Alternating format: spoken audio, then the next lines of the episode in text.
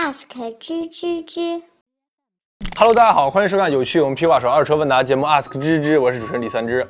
呃，大家看我们节目看这么多期了，对吧？很多这个铁粉啊都已经看了大半年了，觉得我们的节目没有什么创新，没有什么新的消息放放出啊。我们下周啊就会给大家憋出一个大新闻，大家在微信公众号里面就等着吧。好的，我们废话不多说了，我们开始这一周的 Ask 吧。优酷网友叫偶尔会发笑，他说：“三只先生你好，这么客气。说家里曾借给父亲朋友一些钱财，对方公司因为经营不善，哎，倒闭了，想用自己公司的车来抵账。一一款奔驰 S 六百顶配不到八万公里，配置非常高，去四 S 店检查了一下，没有事故，没有大修，也没有突出的毛病。想顶账五十万左右啊，当时的开票价两百六十万，想问一下这个价格合理吗？我可以接受他给我的这个条件吗？抽空麻烦讲解一下，多谢。哇，我们现在的 ask 叽叽叽的这个土豪越来越多了，已经开始抵账 S 六百了。呃，先说下这个价格，这价格我听到以后震惊了，因为一一年的 S 六百它抵账五十万，你到手以后直接卖掉，直接赚二十万。对，这就就毫不夸张告诉你，因为现在零八年的 S 六百在市场上面也得卖五十，这还是一个收车价，你知道吗？所以说你要把这车要买回来以后，这还是个顶配的车，你直接就赚了。但是我有一个观点，就是在二手车市场里面，这个车车况特别好啊，然后呢价格又特别低，那么绝大多数是手续和车户上面存在问题。我第一，我觉得这个车有可能是一个抵押状态，所以你就可以查下车档啊，是不是一个抵押状态，没有办法过户的车。第二个，我看你在文字里面写的，你说是借你爸是借给个人嘛？你这个这个个人他开了公司，公司倒闭了，用公司的车来抵账，所以这个里面就存在很大的问题，就是你你爸他是不是公司的唯一法人，是不是独资的一个一个公司？如果不是独资，有三四个人，那么他欠了几方的债务？那么这辆车呢，正确的走法呢是应该法院把这辆车拍卖掉以后，把钱分给几方债务，所以不能不能说直接把这个车给你啊，直接抵给你。这样是不 OK 的。那么其次第二个呢，就是说现在抵账这个这个情况在市面上，尤其在建筑行业非常常见。那么一般抵账来说都是什么呢？我手头没有现金了，我没有钱了，我有一辆零八年的叉五，对吧？现在市场价二二十多万，那么我抵账抵给你，好稍微抵多高一点，因为抵账的车都是要比市场价的车要高。我现在这个也没钱了，对吧？你现在逼我，你把我逼死，你把车开走吧。这车现在市场价二十二十二万。你现在要抵走的话，就是二十五万这么一价格。所以说，在抵账里面很少有说，哎，我这个车我低于市场价，我给你的。为什么他为什么不把车卖了再把钱还给你呢？所以这方面你想通了以后，你会发现啊，这个车其实没有那么简单。所以我觉得你好好考虑一下，这个这个条件轻易不要答应。这是微信网友，名字叫红星照我去战斗，在我们后台留言说：“李老鼠，你赶紧给我们推荐推荐五万左右值得买的二手国产车。”别再安利什么飞度、雨燕、雅力士了，你再推荐日本车，你就离日吹不远了。（括弧三十八号）请你做一只爱国的吱吱吱。我哪是日吹啊，我是坚定不移的德吹啊！捷达王是怎么来的？因为我在之前节目里面的确说了一些日本车的好处，但是这些好处都是客观存在的，这些大家都是承认的。但是我我自己觉得，我我就不太喜欢日本车，最主要原因就是因为就是二十万以下的这个日本车，我觉得开起来质感比较差，就是好玩儿。就我这种感觉，尤其就是除了飞度以外，其他那种小车开起来就那种轻飘飘的，就没什么意思。人家大家都吹成绳子那个花冠，就我就真的一点不喜欢。虽然说这个车就不容易坏什么的，但开起来我真觉得没有一点质感，没有一点高级感，而且老花冠还比较丑。那么你看这个国产的这个车啊，我这两天就一直在研究。我们现在这两天不是正在做那五万块钱的二手国产 SUV 的选题嘛？都在一直在研究说，呃，这个轿车里面，对吧？我不要大空间，我不要大油耗，轿车里面有什么选择？我绕了一圈以后，发现轿车里面其实没什么，没什么特别多选择，而有的好，有的有的不好看，有的稳定性不好。前两天我车上朋友收了辆车，艾瑞泽七，然后那辆车我到我手里面我开了两天啊。我觉得那车就是不太像一个三年左右的车，跑六万公里。就第一个是艾瑞泽这个车隔音的确不错，就打破了我之前对于这个奇瑞的感觉。而且奇瑞真的之之前做车太丑了，你看那 QQ 什么风云啊，QQ 蜜一个比一个丑。但是到了艾瑞泽这一代，哎，样子看着还不错。还有最重要一点就是艾瑞泽的车，我上网查查资料。这个车里面用的那种热成型钢来说，高强度钢用料用的比较多，所以，呃，但是有一个点，就是这个车当时的销量不太不是特别好，所以在二手车市场里面可能稍微有一点点难找，但是你找到以后，这价格不会特别高。一三年的车，当时我们这朋友收价好像是不到五万，对，就五不到五万，他这收拾完以后卖出去的价格好像是五万二三这么一个价格。那么这个车呢，优点就是噪音小，安全系数高，然后内内饰做工也不错。最重要的是，你五万买这个车啊，还带个 ESP 啊，这一点是非常关键。所以我觉得你可以着重看看这个车。这是微信网友 A 零米其林销售小美，他说：“Hello 三只哥，我是你粉丝中为数不多的女粉丝，喵哈哈，和你算是半个同行。我是米其林旗舰店的轮胎销售，拿驾照三年，想要一辆外形个性一点，在大街上回头率高的五座车型，所以我就帮你把这个 Smart 就去掉了，预算五万，求推荐。以后你的米其林轮胎我给你打八折，跪求。”说到女孩开车，那我们脑海里面的第一印象就是 smart、mini，对吧？菲亚特五百，然后再就是甲壳虫，就这些车，对吧？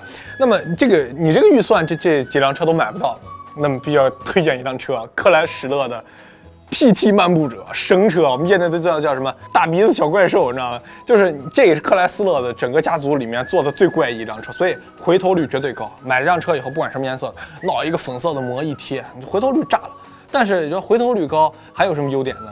整个这个 PT 漫步者你会坐到车里面，你会看一下，就你看我买这车了，我都八年车龄，是不是内饰很老旧啊？一看，其实整个克莱斯勒 PT 漫步者的内饰其实做的比较好看啊，比较时尚。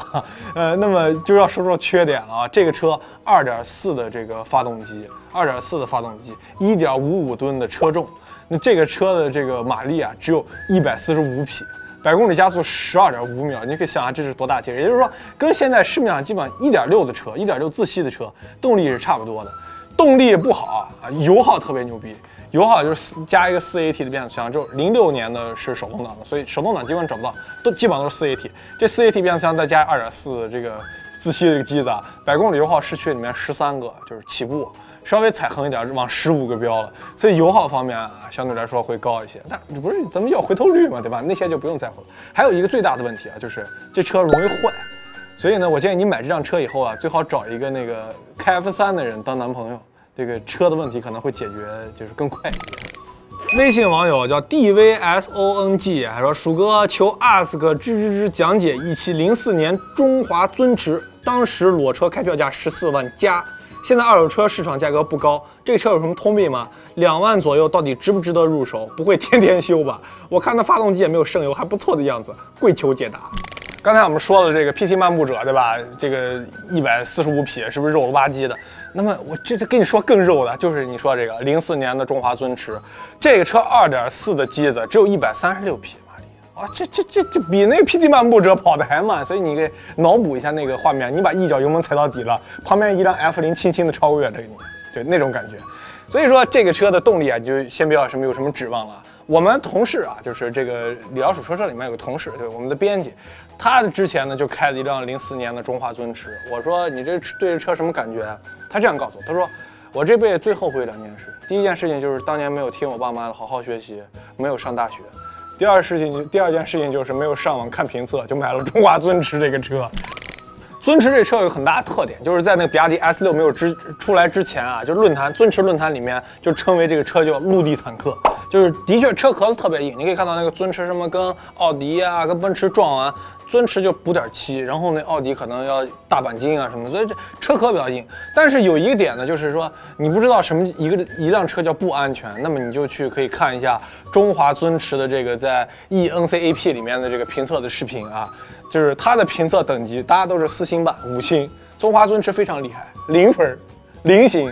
然后你可以看下这撞击，撞击完以后整个 A 柱都脱掉了，整个 A 柱都没有了。所以说你看啊啊对，还有一个通病忘跟你讲了。之前那个我们朋友在卖这个中华尊驰时候，有一个很大的问题，就这个车的火花塞特别容易击穿，啊，这是原厂的，可能是这个高压线圈的问题。一三缸的火花塞特别容易击穿，所以你可以看一下啊，如果中华尊驰的所有问题你都可以接受的话，那么就去买吧。这是优酷网友叫弯曲的螺丝刀，他说：“精灵鼠小弟你好，我关注咱们 ask 芝芝已经大半年了，非常喜欢你渐渐的表情。本人是今年刚毕业的大学生，从事食品加工行业，第一次提问求给面子。”我想买一辆动力飞起3.0自吸或者 2.0T 以上的车型，啊，包包括啊，应该是包括这样的排量啊，最好小众一些，预算十二万上下，你有什么推荐的吗？大学刚毕业对吧？我要买一辆车，还要追求一点性能。其实你看这十二万这价位，之前如果别人不说小众的话，我想都不想，就是大众的高尔夫的 GTI。因为这个车第一个市场保有量比较高，再一个你卖的时候好卖，再一个你这个车比较好找。那么如果说我想要一辆小众一点的，我觉得 GTI 满大街都是，我不想要高尔夫样子，不想要造型，我还想要这个动力。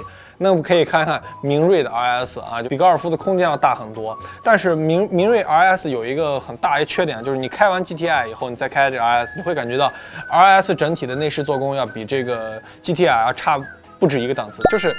就斯柯达的车天生带着一种内饰的这种廉价感，就是在这个里面啊，所以说你可以两个车对比一下，因为这个斯柯达本身的品牌没有就是说大众啊硬，所以它在二手车市场的价格十一万五就可以买一个车况非常非常屌的一零年的这个明锐 RS 了，所以说你这个可以权衡一下啊，呃小众一点，我不不太想要这个大众的车，我想要一个自吸的三点零大排量的，那么就没有别的选择，我觉得就绝对就是宝马的幺三零 i。就这个车当时零八年只有一款，就是当时开标价四十五万，但是你现在开了七这辆车还是非常猛的，三点零大自吸，操控也非常的非常的棒。那么这款车呢，就是最大的缺点就是它的维修保养费用要高一些。你想，你换一次机油就六点六点五升，宝马的配件的价格在业界内也是出了名的高。然后换一个杠啊，换一个灯啊，那就大几千的你就进去了。所以未来的维修保养费用，这一个你要加到你的预算里面权权衡的一个点吧。是吧？我买一个车，我花十二万，我一年养车又花两万，这心里面可能有点不舒服了。这两这这两款车，RS 和宝马幺三零啊，都有一个小的缺点吧，它不像这个大众的 GTI 一样，你去任何一个二手车市场都能找到。所以这两款车呢，你可能需要花一段时间。啊，去慢慢的找，才能找到一辆比较适合你的车。啊，祝你找到一辆不错的宝马幺三零 i。好的，我们来公布一下上周的获奖名单啊。第一名叫断了线的风筝啊，头像是一只护士小猫。第二名叫您的好友为什么这么屌，头像是一个小人插着另外一个小人。第三名叫洪生啊，头像是一个太极。恭喜这三位小伙伴获得了我们的 MMT 添加剂和知道 T 恤一件啊。我们大家说我们送这么长时间礼物，这礼物也没有创意。下一周我们给大家送更劲爆的礼物啊！如何获得我们下一期的奖品呢？就是如果你觉得我们这期节目还够劲爆的话，分享给你的小伙伴，分享到朋友圈，然后在我们的后台回复“哟吼吼”，就有可能获得我们的下期奖品。好的，我们下期再见，拜拜。